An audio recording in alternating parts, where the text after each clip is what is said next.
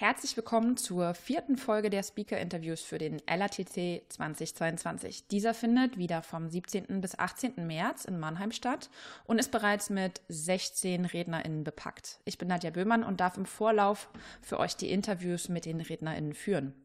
Ein viel diskutiertes Thema sind die Verbindungen und Ähnlichkeiten von Lean und Scrum.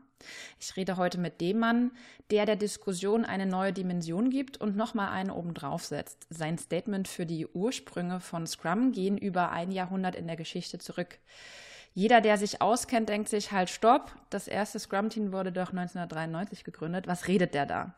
Doch er kann es sich rausnehmen. Er hat nämlich angefangen, die Spur wissenschaftlich nachzuverfolgen und recherchiert nun seit fünf Jahren die Ideengeschichte zu Lean und Agil. Es geht um Jan Fischbach, Professional Scrum Master und Berater und Geschäftsführer der Common Sense Team GmbH und er engagiert sich auch ehrenamtlich bei Women in Agile Europe. Herzlich willkommen, Jan. Danke, Nadja. Was für eine schöne Begrüßung. Da richtig Gänsehaut hier. Oh, gerne Goosebumps. ähm, Im Intro habe ich gerade gesagt, dass du bereits seit fünf Jahren an dem Thema recherchierst und sicherlich haben die Gedanken, dies anzugehen, schon vielleicht eher stattgefunden. Und äh, mich interessiert natürlich am meisten, wann und warum hast du dich eigentlich dazu entschieden, diese Büchse der Pandora zu öffnen? Ich habe 2018, glaube ich, nee, 2015, saß ich in einem Training mit Jeff Sutherland. Wir arbeiten ja sehr eng äh, mit dem einen der Scrum-Erfinder zusammen. Und der hat ein Buch empfohlen über die Produktentwicklung bei Toyota. Und darin stand dann ein Satz, der mich aufhören ließ. Da stand nämlich drin, ähm, eine bestimmte Technik, die Toyota heute benutzt, äh, war Standard bis zum Ende des Zweiten Weltkriegs überall und wir haben es einfach nur vergessen in äh, Europa oder in den USA. Und das hat mich neugierig gemacht. Da wollte ich doch mal wissen, was es damit auf sich hat. Und äh, dann kam ein Buch nach dem anderen und ich glitt immer tiefer in diese Geschichte weiter rein. Du gehst dann so eine Treppe runter und denkst, jetzt bist du gleich im Keller und merkst du, oh nee, da kommt noch ein Stockwerk. Ja, das ist so ein bisschen der Alice im Wonderland äh, Rabbit Hole Effekt, ne? ja. Aber wie, wie kann denn sowas einfach in Vergessenheit geraten? Bist du wie bist du da drauf gestoßen? Bist du da drauf gestoßen? Warum das, warum das vergessen wurde? Ja, bin ich. Ähm, es gibt verschiedene Theorien. Eine Theorie ist, ähm, dass man im Zweiten Weltkrieg sehr hohen Fachkräftemangel hatte und man sich sehr stark um die Leute kümmern musste, dass die Produktion äh, für den äh, Krieg halt äh, gut lief. Nach Ende des Krieges war natürlich dieses Thema weg. Das heißt, die, zum Beispiel die Amerikaner konnten sehr schnell ihre Produkte verkaufen zu jedem Preis, zu jeder Qualität da musste man sich jetzt nicht mehr bemühen.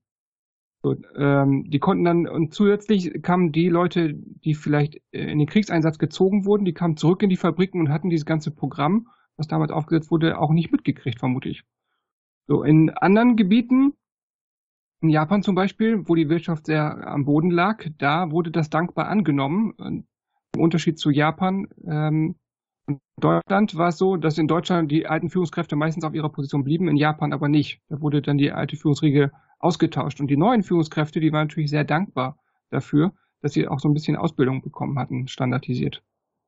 So, deswegen, das war in den USA nicht mehr nötig. In, in Deutschland äh, ging es strukturell nicht. So, von daher hat man sich nicht mit diesen Themen beschäftigt, obwohl es äh, in sowohl Europa, in Japan als auch USA immer noch diese Spuren gibt. Ja, das ist sehr interessant, was du sagst, denn ähm, in vielen Büchern, in denen ich auch über die Entwicklungen von Kaizen Lean Management und auch früher mal Agil und Scrum nachgeschaut habe, findest du viel über, es wurde über Total Quality Management und statistische Qualitätskontrolle ähm, geschrieben, dass es trainiert wurde. Nur eben über den, über den anderen Teil fehlt das halt in der längeren Literatur. Das ist mir zumindest aufgefallen. ja. ja. Ja, also die Produktion hat man sich, glaube ich, sehr gut angeguckt. Da gibt es auch, würde ich sagen, viel mehr Bücher als über die Produktentwicklung. Und die Produktentwicklung, das schien immer so ein bisschen äh, undurchsichtig so zu sein. Und wenn du dir die Bücher auch anguckst, äh, jeder versteht einen Teil, aber keiner hat so den Gesamtüberblick. Also das ist schon ein Puzzlespiel gewesen, wo man die einzelnen Sachen zusammengefügt hat. Und ich habe bestimmt fünf Jahre gebraucht, äh, dreieinhalb Jahre habe ich bestimmt gebraucht, bis ich gecheckt habe, was damit gemeint war. Klingt auf alle Fälle sehr, sehr spannend und nach viel Arbeit. Ähm, wie hat denn dein Ursprung in Scrum die Recherche und deine Sichtweise auf das Gesamtthema beeinflusst? Naja, wenn man mit Scrum anfängt, dann ist man vielleicht ein bisschen erschlagen von den ganzen Techniken und Tools. Und man ist versucht am Anfang, äh, sich ein bisschen äh, von dem Original-Scrum zu entfernen und sagen, ja, das geht bei uns nicht, da müssen wir ein bisschen anders machen. Ich meine, aus der Lean-Welt hören wir ähnliche Geschichten. Ähm, wenn man die Dinge, wenn man also die Dinge nicht versteht, dann äh, benutzt man sie erstmal nicht. Und wenn man die Hintergründe versteht, dann weiß man aber sehr viel besser, wenn man, wenn man die Gestalt dahinter erkennt, weiß man, wo man vielleicht adaptieren kann, wo man nicht adaptieren kann oder wie die Dinge auch besser zusammenhängen. Ich finde, die Aufgabe von Scrum-Trainern oder Lean-Practitionern ist einfach auch, die Dinge so zu erklären, dass jemand sagt, okay, ich verstehe das und deswegen weiß ich auch, warum wir das machen. Wenn du die nämlich pusht, die Leute sagen, du machst jetzt dein Daily und weil ich das sage, dann werden die sagen, ich sag, sag dir mal gar nichts hier, ja, ich mache nämlich, was ich will. Und das ist auch eine vernünftige, wäre eine vernünftige Reaktion. Ja, also zurück zum Ursprung und den, wie es auch in der agilen Welt so schön heißt, Purpose erklären. Ähm, ein bisschen über deinen Vortrag ähm, möchte ich auch kurz mit dir reden. Was ist denn ein Kerngedanke, den du vorab schon mal teilen kannst, um deinem Vortrag zum Thema über ein Jahrhundert Scrum aus der Ideengeschichte zu Lean und Agil, ähm, um, um den sich ja das Thema dreht? Also ein eine Kernidee, die, die erste Idee ist, dass ich die Leute neugierig machen möchte, generell bei ihren eigenen Themen immer wieder ein bisschen weiter hin, hinter die Kulissen zu gucken und sagen, wie hängen die Dinge zusammen. Wir haben sehr viele Tools, aber das ist sehr schwierig zu erklären. Wenn wir sagen, das ursprüngliche Problem war das und das äh, und daraus ist das und das entstanden, dann kann man das auch einfacher machen. So, also grundsätzlich jeder Berater, der sollte vielleicht, jede Beraterin sollte vielleicht einfach auch mal hinter die Kulissen gucken, was sich äh, da so ergibt. Der zweite Punkt ist, dass wir vielleicht ein bisschen äh, gemeinsam aufeinander zugehen, die verschiedenen Fraktionen. Ja, auch die Scrum-Welt ist in sich gesplittet, die Lean-Welt ist in sich gesplittet. Eigentlich gehören Lean und Scrum zusammen. Das steht auch im Scrum, letzten Scrum Guide Update steht das drin. Scrum is based on Lean Thinking. Das ist extra reingeschrieben worden. Das heißt, alle Scrum-Leute ähm, sollen auf diesen Fundus zurückgreifen. Und viele kennen den eben auch nicht. Und es ist ja Quatsch, dass wir uns alle gegenseitig irgendwie das Wasser abgraben. Warum tun wir uns nicht zusammen? Und durch die Hintergrundgeschichte wissen wir, dass wir sehr viel mehr gemeinsame Wurzeln haben als Dinge, die uns trennen. Da hoffe ich, dass das schnell erkennbar wird. Grundsätzlich haben wir zwei Themen. Einmal ist die Produktentwicklung, die sehen wir, äh, Toyota Production System, äh, Toyota Product Development System ist da mit gemeint oder ähm, bei Six Sigma gibt es auch eine Variante für die Produktentwicklung. Bei Scrum ist das die Rolle des Product Owners. Und dann gibt es die, die Produktionsseite, die Verbesserungsseite, TPS, ähm, Rolle des Scrum Masters. Bei Six Sigma gibt es auch eine Sache. Also das sind sehr viele Ideen, die immer wieder, immer wieder hochkommen. Und wenn man Leute sich selbst organisieren ließe, dann würden sie wahrscheinlich diese Themen auch immer wieder selbst hochbringen und auch ähnlich organisieren. Ich glaube, dein Thema ist eines, worauf ich am meisten gespannt bin beim Lean Around the Clock.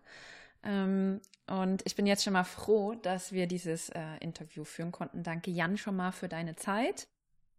Danke für die Einladung. Ich bin gespannt, wer da noch kommt, weil das ist ja nicht, mein, mein Vortrag ist ja nicht der einzige. Und ich bin froh, dass wir uns wirklich mal treffen. Ähm, dann kann man nämlich mal wirklich rumgehen mit der Kaffeetasse und sagen, ach, du bist also derjenige, du bist also diejenige.